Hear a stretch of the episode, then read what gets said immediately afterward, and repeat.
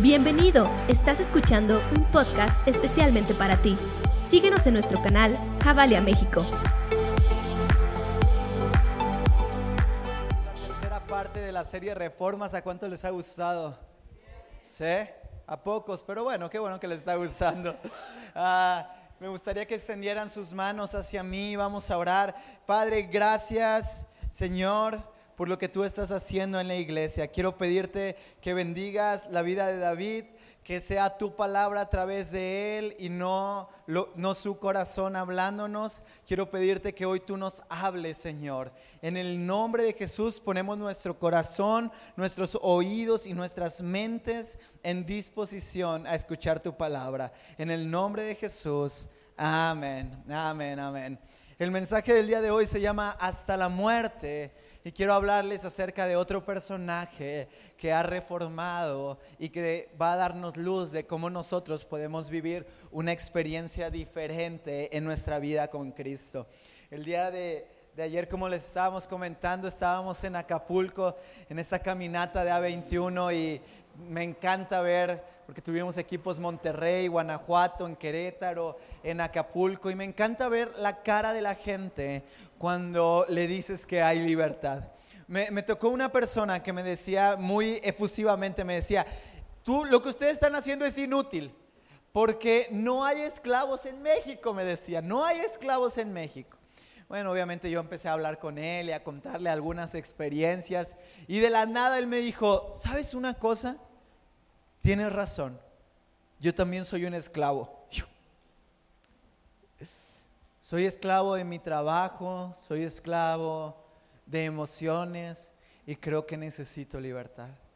¿Sabes una cosa? La iglesia, tú y yo, tenemos la libertad dentro de nosotros y el mundo allá afuera está esperando que podamos compartir de esa libertad. Me encanta 21 porque yo creo que la iglesia somos los mejores expositores de la verdadera libertad. ¿Alguien lo cree conmigo? Nosotros realmente lo tenemos. Y a veces para llegar a esa libertad es necesario que aprendamos a reformar áreas de nuestra vida que nos permitan ser siervos e instrumentos para la obra de Dios en un nivel local y global. Yo quiero hablarte acerca de la vida de Esteban. Si tú no conoces acerca de él, no te preocupes, te doy un poquito de contexto. Eh, Esteban se conoce en la Biblia como el primer mártir. Es una persona que fue muerta por proclamar la verdad de Jesucristo. Digo, yo creo que ninguno de nosotros hemos estado en ese punto, ¿no? Pero Esteban murió por proclamar que Jesús era el verdadero camino, que era la vida y que era la verdad. Y esto empieza e, en Hechos, dice la palabra de Dios, que estaban los apóstoles predicando. Y, que aparte de predicar, ellos se tenían que encargar de cuidar a las familias de la gente. Y preparaban los alimentos y les servían de comida y estaban atentos de que las mujeres y niños estuvieran bien. Y era muy cansado para los apóstoles. Entonces un grupo de hermanitos que casi no existen empiezan a decir, ah, creo que no son buenos apóstoles Creo que no son buenos líderes porque están descuidando nuestras vidas. Y, los apóstoles se, se, dan cuenta que era mucha la gente y que ellos no podían atender las necesidades de todos. Entonces hacen un consenso, juntan a gente y les dicen, vamos, les proponemos algo. Vamos a buscar a siete personas que tengan un buen corazón para que se encarguen de las familias, para que se encarguen de darles de comer y nosotros podernos enfocar en la oración y en la predicación de la palabra. Y entonces vamos a ir a Hechos 6, versículo 5. Los que no traigan Biblia, que sé que no son muchos, vamos a verlo aquí en la pantalla. Esta propuesta agradó a todos en la asamblea. ¿Escogieron a quién? A Esteban, hombre lleno de fe y del Espíritu Santo. A Felipe, a Procorón, a Nicanón, a Timón, a Parmeneas y a Nicolás, un prosélito de Antioquía. Si alguien está buscando nombres para sus hijos, aquí están. Y todos los que dicen que Disney no es de Dios, ahí está Timón y Pumba y todo el Rey León, así que por favor no me digan que no es de Dios. Ah, estaba ahí eh, eh, eh, en la asamblea y, dentro de la asamblea escogen a siete hombres y uno de esos era Esteban. Y me encanta porque Esteban tiene dos adjetivos calificativos. Dice que era un hombre de fe. Dice que alguien iba a decir sí, como yo, amén, lo creo. Y era un hombre lleno del Espíritu Santo. Yo cuando veo esto, me, me quiebra mi corazón. ¿Sabes?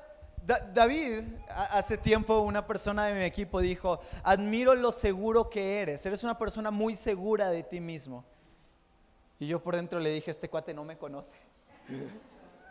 Porque yo, yo me imagino en esta situación y yo a veces creo que yo pudiera haber sido alguno de estas personas, tal vez Timón era el más simpático. Y yo recuerdo la primera vez que Dios me habló de servirle. Yo me acuerdo la primera vez que Dios puso en mi mente y en mi corazón y, junto con Eliud pudimos ver el plano general de la visión. Yo me acuerdo que yo lo vi y yo dije, wow. Dios, yo sé que tú vas a levantar a alguien que pueda llevar esa visión, va a ser increíble, va a ser padrísimo, porque yo no puedo, porque, hey Dios, tú me formaste, tú me creaste, tú has visto las veces que he caído, tú has visto mis errores, no, y cuando, cuando, cuando vino así, de que Dios nos plasmó la visión de conectar generaciones con Dios que cambian el mundo, lo primero que dije, Dios, Dios, me aterra, me aterra socializar con la gente. No los puedo conectar conmigo. ¿Cómo quieres que los conecte contigo? O sea, si alguien es malo para relacionarse con la gente, soy yo, en verdad. Yo puedo ir al lobby eh, terminando el domingo y voy a, decir, hola, qué bueno que estás aquí. Eh, no sé qué más decir. Es horrible, es una situación personal que, me, que es complicado, ¿no? Y, luego yo digo, bueno, Eliud es buenísimo para socializar, platiquen con él, él es bueno, eh, Dios le habla. En verdad me cuesta y, yo, yo, yo, decía, Dios, es que me falta capacidades. Obviamente no soy el mejor orador, no soy la persona que más cuidado pastoral pudiera tener. A veces soy muy frío, incluso con gente que quiero suelo ser a veces un poco indiferente. Dios, seguro que vas a usarme a mí. Me faltan capacidades y muchas veces en la vida nosotros estamos frente a lo que Dios nos está pidiendo que hagamos y lo primero que volteamos a ver son nuestras manos. ¿Estamos aquí? Dios te pide que hagas algo, Dios te pide que hagas una obra, Dios te pide que seas valiente, que te atrevas a seguirlo. Y lo primero como seres humanos que hacemos es voltear a ver nuestras manos. Porque creemos equivocadamente que lo necesario para cumplir el llamado que Dios te ha dado se encuentra en tus manos, cuando a la luz de la palabra podemos ver que no se trata de lo que hay en nuestras manos, sino de lo que hay en nuestro interior. Pensé que alguien se iba a emocionar más. Porque eso quiere decir que no necesitas capacidades extraordinarias, que no necesitas ser el mejor en un área, que si lo eres, qué bueno y no hablo de ser mediocre, pero si no necesitas tener el dinero que crees que necesitas, no necesitas tener los títulos que crees que necesitas, lo único que necesitas son dos cosas. Digan conmigo fe, y al Espíritu Santo. Fe y al Espíritu Santo. A lo largo del tiempo en el ministerio me he topado con tanta gente que ha venido conmigo y me ha dicho, David, Dios me está hablando de que haga esto y voy a salir de aquí, voy a hacer esto y voy a hacer esto otro y me impacta su testimonio y me voy a mover y voy a hacer algo diferente. ¿Y dónde está esa gente? No sé. ¿Por qué? Porque mal enfocamos nuestra vida y estamos siempre viendo cuáles son nuestras posibilidades para lograr algo. ¿Sí? Dios te pide que, hagas algo y lo primero que haces es decir, híjole, eso me va a costar 300 pesos, tengo 150, voy a... Tu, tu, tu. No se puede. O a veces decimos, ah, no, sí se va a poder, pero ¿por qué? Porque sentimos que tenemos algo seguro para hacerlo. Pero me encanta porque el llamado de Dios para nuestras vidas no depende de nuestras posibilidades, depende de algo que hay en nuestro interior, depende de algo que Dios ya depositó en nosotros. Ahora, ¿cuántos en este lugar tienen fe? Gracias por esas tres personas que tienen fe. ¿Cuántos en este lugar tienen fe? ¿Y cuántos tienen al Espíritu Santo? Esta pregunta a veces es compleja porque la gente puede decir, bueno, yo creo en Dios, ¿no? Yo creo que Dios existe, yo creo que Dios es real. Yo creo que Él es un Dios trino. Yo creo que existe el Espíritu Santo. Pero ¿cómo, cómo está conmigo? ¿Cómo, eh, ¿Cómo está en mi interior? ¿Alguien alguna vez se lo ha preguntado? Qué, buenos teólogos y creyentes hay en este lugar que no se lo preguntan. Yo me lo he preguntado y le he dicho, Dios, yo creo en tu Espíritu Santo.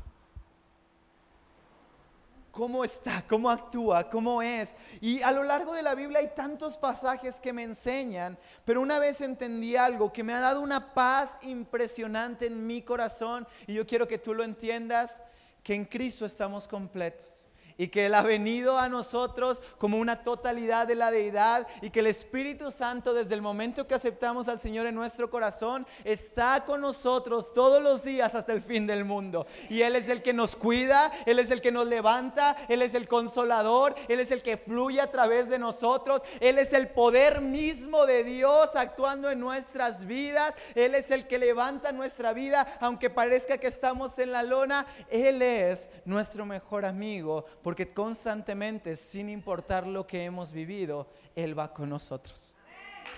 Gracias por esas personas que lo creen. Y yo quiero decirte algo, si no sabes quién es el Espíritu Santo, hoy es un buen domingo para conocerlo. Y tengo la fe que el Espíritu Santo hoy va a hacer algo en tu corazón, va a hacer algo en tu mente y nos permitirá avanzar hacia lo que Dios tiene para nuestra vida. Porque no se trata de lo que poseemos, se trata de lo que interiormente el Padre ha hecho por nosotros. Ahora, vamos a leer Hechos 6 del 8 al 15, por favor.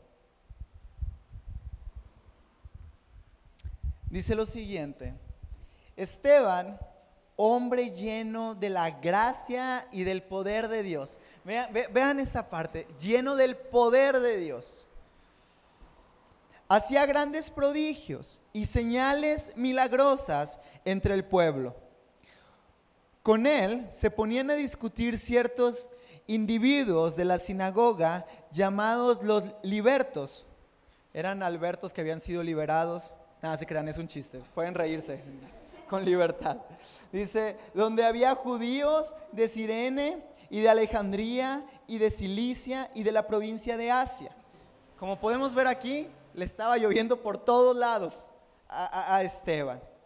Como no podían hacerle frente a la sabiduría ni al espíritu con el que hablaba Esteban, instigaron a unos hombres a decir, hemos oído a Esteban blasfemar contra Moisés y contra Dios. Agitaron al pueblo, a los ancianos, a los maestros de la ley. Se apoderaron de Esteban y lo llevaron ante el consejo. Presentaron testigos falsos que declararon, este hombre no deja de hablar contra este lugar santo, contra la ley. Lo hemos oído decir que ese Jesús de Nazaret destruirá este lugar y cambiará la tradición que nos dejó Moisés. Todos los que estaban sentados en el consejo fijaron la mirada en Esteban y vieron que su rostro resplandecía, se parecía, perdón, al de un ángel. Ahora voltea con la persona que tienes al lado y dile, ¿pareces un ángel? Si es el que te gusta, luego me lo agradeces. Después dile por fe, por nada, se crean. Eh, estaba Esteban y estaba predicando en el poder de Dios, porque el Espíritu Santo en nuestras vidas, cuando somos bautizados en Él, dice la palabra de Dios que hay un poder que hay en nuestra vida para poder llevar el Evangelio de libertad. Lo vemos en la gran comisión en Mateo, cuando les dice, vayan y bautícenlos en el nombre del Padre, del Hijo y del Espíritu Santo.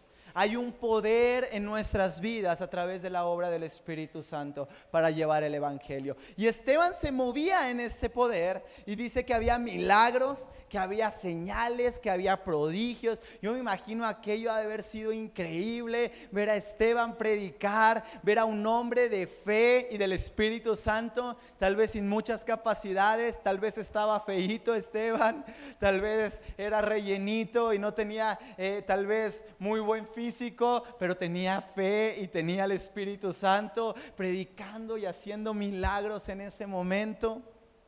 Y entonces dice que algunos de la sinagoga discutían con él. Ahora tenemos que entender una cosa, en el mundo no todos estamos de acuerdo con lo mismo. ¿Sí? Y entre más gente hay, más desacuerdo va a existir.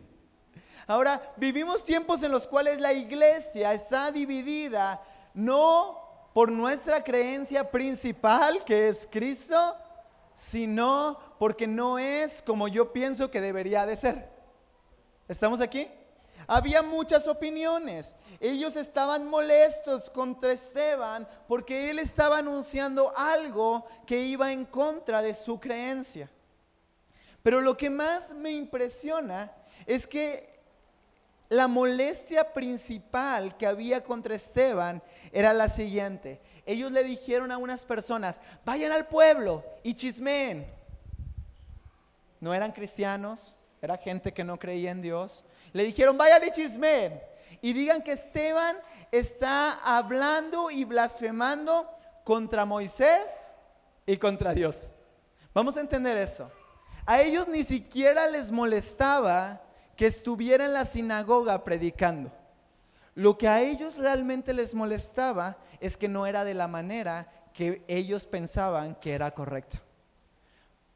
¿Cómo lo vemos? Porque lo primero que dicen es, está blasfemando contra Moisés.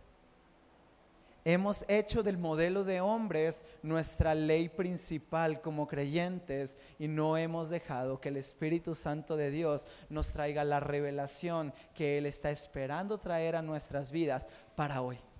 Digan conmigo, para hoy. Moisés ya no estaba, estamos de acuerdo, habían pasado todas estas hojas desde Moisés. Moisés ya no estaba, Moisés ya había pasado. Pero el pueblo de Israel se había quedado con el modelo que Moisés había instituido y no había dejado que la obra del Espíritu Santo que había venido después del sacrificio de Jesucristo pudiera traer la revelación para el pueblo para ese momento. Sabes, muchas veces en nuestra vida somos como el pueblo de Israel. Porque siempre verlo en el pueblo de Israel es bien fácil, ¿verdad? Todos los criticamos, pobrecitos. Pero a veces nosotros somos como el pueblo de Israel, que vivimos nuestra vida de las glorias del pasado, que vivimos nuestras vidas de los buenos momentos que ayer tuve. Y hablando, tal vez tú llevas años en la iglesia. ¿Cuántos alguna vez han sentido el Espíritu Santo en su vida y ha sido un momento increíblemente hermoso y mágico? ¿Alguien lo ha sentido alguna vez? Si no lo has sentido, no te sientas mal. Yo sé que Él va a hacer algo grande el día de hoy. Y, y a veces sentimos eso. Y al sentirlo, lo primero que pasa por nuestra vida es que al siguiente momento en el cual yo estoy en un momento espiritual, quiero sentir exactamente lo mismo que sentí ayer. ¿Por qué? Porque como seres humanos nos aferramos a vivir del pasado. Nos aferramos que las glorias que hemos tenido anteriormente sean nuestra conversación y marquen el futuro que yo estoy esperando tener. Ahora, he hablado con mucha gente y me gusta platicar con personas en un ambiente controlado e intimar en una conversación. Y la gran mayoría de las conversaciones que tengo con gente son más acerca del pasado que acerca del futuro. ¿Alguien está aquí? Cuando tú te sientas a platicar con un amigo, ¿qué es lo primero que te dice? No, fíjate que ayer en la mañana Lupita me dijo que no sé qué, que no sé. ¿Sí? platicamos del pasado, pero ¿cuánto tiempo de nuestras conversaciones con nuestras amistades están siendo utilizadas para platicar del futuro? Lo que Dios quiere hacer hoy es esto. Lo que Dios quiere hacer el día de mañana es lo siguiente. La visión que Dios te ha dado es esta. ¿Cuántas veces hablamos así? Dice que Esteban era un hombre lleno de fe y del Espíritu Santo. Y yo creo que la fe de Esteban le permitía ya no estar abrazando el pasado, haber entendido que Moisés ya no estaba, haber entendido que aunque era bueno lo que Moisés había hecho, lo importante es lo que el Espíritu Santo de Dios quiere hacer hoy. Digan conmigo, hoy. No importa lo que hayas vivido en el pasado, si vienes por primera vez o tienes tiempo en la iglesia no importa lo que hayas vivido en el pasado. Eso no determina tu futuro. Tu futuro está determinado por lo que Jesús hizo por ti en la cruz y lo que el Espíritu Santo hoy te va a guiar a visionar hacia el día de mañana. ¿Alguien lo cree conmigo? Entonces dice que estaban enojados y agitaron al pueblo y se llevaron a Esteban delante del consejo. Y lo primero que le dicen en el consejo dice, este hombre no ha dejado de hablar contra este lugar santo y contra la ley. Este hombre no ha dejado de hablar de que va a destruir nuestros cómo. Digan conmigo, ¿cómo? A veces en la vida estamos más enfocados en el cómo de las cosas, en el cómo deben de funcionar, cómo deben de verse, cómo debe eh, eh, aparentar. Un ejemplo práctico, mi abuela es la mejor abuela del mundo. Yo sé que hay buenas abuelitas, pero mi abuelita es increíble. Pero mi abuela es de la vieja escuela, ¿no? De la vieja escuela, arraigada a la vieja escuela. Yo recuerdo la primera vez que vi una foto de mí arriba de una tarima. La ira de Dios cayó sobre mi vida. ¿Cómo es posible que no traigas un traje puesto para predicar la palabra de Dios? ¿Y cómo es posible que tengas esa barba delante de la gente? ¡Qué irreverencia! Yo sé que más gente lo ha pensado, no se preocupen, los perdono en el nombre de Jesús. Y entonces mi, abuela es así, ¿no? Esa, hay un cómo se deben de hacer las cosas, hay un cómo. Y ese cómo está instituido porque generacionalmente hemos aceptado que es lo correcto. Y no vamos a abrir la posibilidad a lo que el Espíritu Santo quiere hacer hoy. Digan conmigo, hoy. Ellos estaban preocupados y estaban molestos porque decían que Esteban estaba hablando que la manera en la cual ellos vivían el Evangelio no era la correcta, que había más porque en Dios siempre hay más. Y eso es algo que yo quiero dejarte claro hoy. Nunca vamos a alcanzar a conocer todo acerca de Dios. Y eso debería animar nuestro corazón a entender que todos los días podemos conocer un poco más acerca de Él. Siempre hay más de Dios. Me encanta la vida con Jesús porque es una vida de aventura. Es una vida donde la monotonía queda atrás, donde los sistemas son rotos, donde los paradigmas se acaban, porque siempre hay más de Dios. Y el entender y estar en el fluir del Espíritu Santo nos va a permitir entender qué es lo que Él quiere de mi vida el día de hoy. A veces estamos afligidos por lo que vimos en el pasado o a veces estamos afanados por tantas circunstancias que estamos viviendo en el presente cuando el Espíritu Santo nos está diciendo, yo voy a hacer esto contigo el día de mañana. ¿Sabes una cosa? Muchas veces, y, voy a ser muy honesto, muy sincero con ustedes, yo me bajo de esta tarima decepcionado, decepcionado de, mí mismo, de, de, decir, híjole, creo que hoy no lo hice tan bien.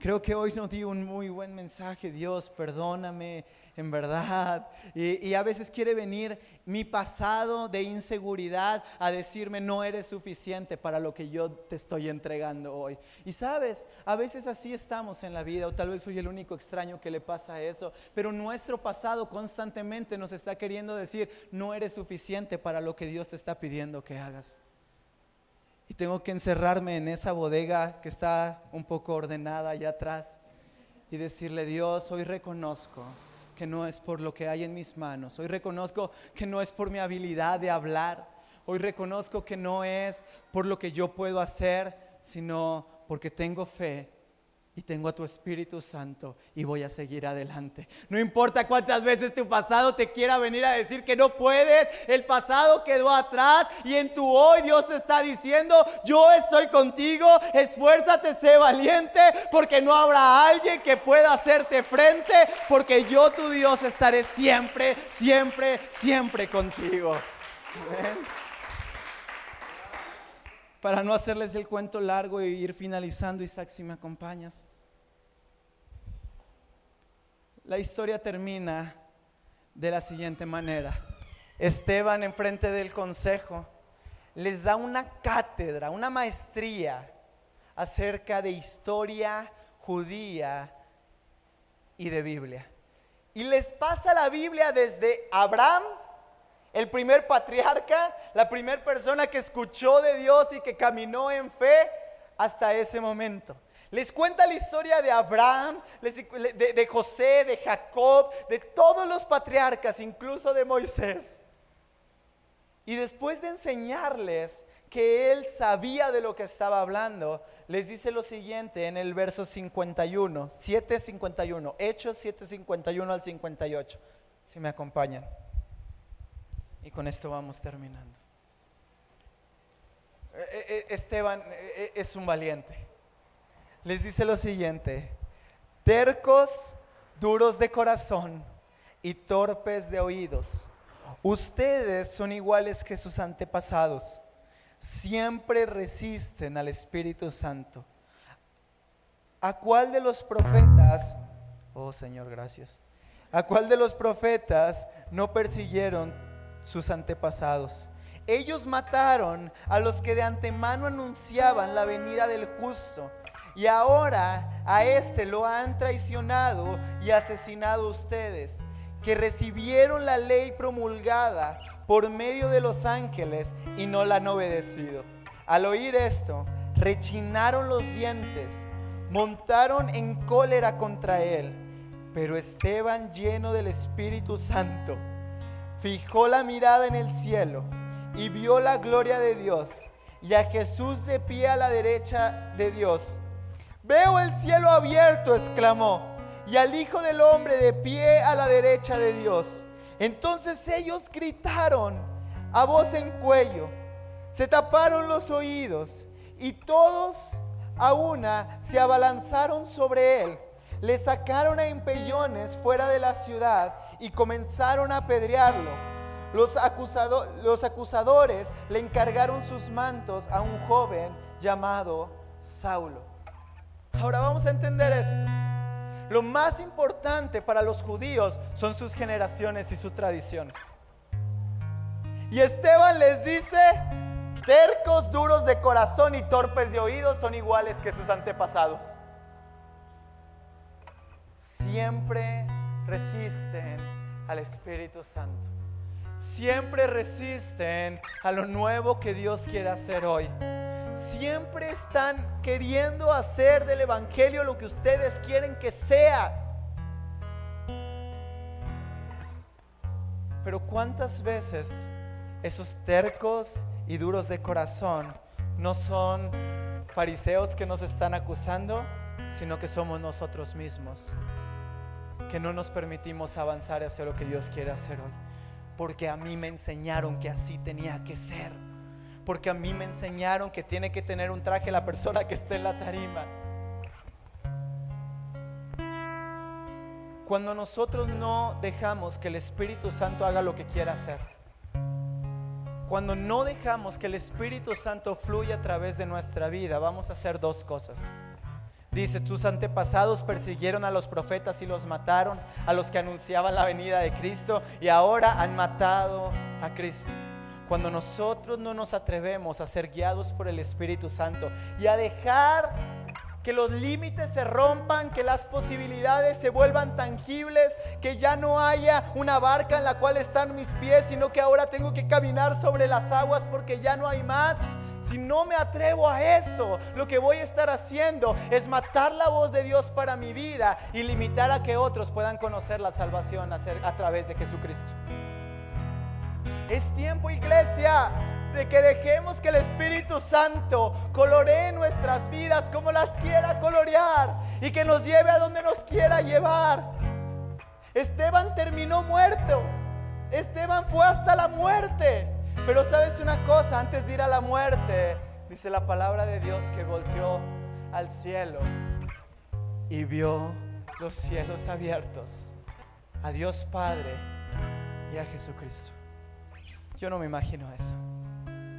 Vio la gloria de Dios algo que no había visto nadie hasta ese momento, porque se atrevió a no ir con la corriente, porque se atrevió a reformar, porque se atrevió a que no le importara lo que iba a sufrir. Mi anhelo, mi deseo, lo que yo quiero ver es un cielo abierto sobre Querétaro, un cielo abierto sobre México, un cielo abierto sobre el mundo, en el cual el Padre y el Hijo están gobernando con su reino inconmovible.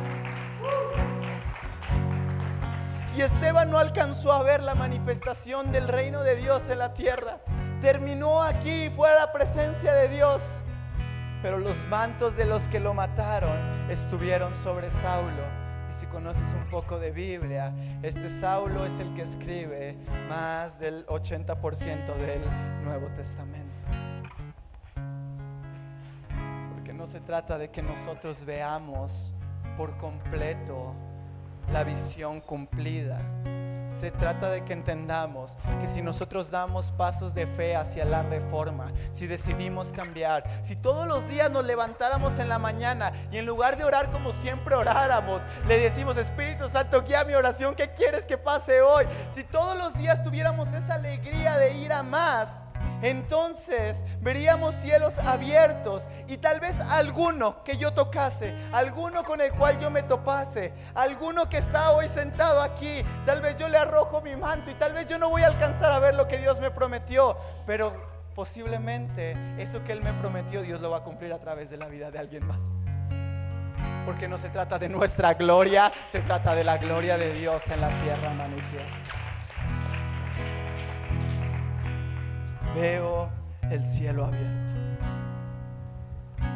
El Espíritu Santo de Dios nos lleva a que en medio de las acusaciones, aunque en medio de la religiosidad, a que en medio de las adversidades podamos voltear hacia el cielo y entender que siempre ha sido bueno Dios, que siempre has estado con nosotros siete veces te glorificamos y te exaltamos.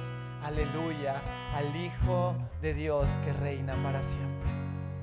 No importa lo que estés viviendo hoy, no importa la circunstancia que estés atravesando o la indiferencia que sientas ante las cosas que Dios quiere hacer en la vida, no importa cuál sea el caso. Yo creo con fe que si dejas que el Espíritu Santo hoy haga algo en tu vida y que fluya a través de ti, puedes ver cielos abiertos en la circunstancia que hoy estás viviendo. ¿A alguien le gustaría ver cielos abiertos hoy? Siempre ha sido bueno Dios. Siempre. Espíritu Santo, Espíritu Santo, ven sobre tu iglesia. Y yo quiero pedirte, Padre, que si hay alguien aquí que no haya sentido el toque de tu Espíritu Santo, hoy en el nombre de Jesús, Espíritu Santo, haz lo que quieras hacer en nuestras vidas. Vamos, toma el riesgo y dilo. Y el Espíritu Santo, haz lo que quieras hacer en nuestras vidas. Ya no más monotonía, ya no más sistemas, ya no más paradigmas. Llévanos a más, llévanos a más, Espíritu Santo.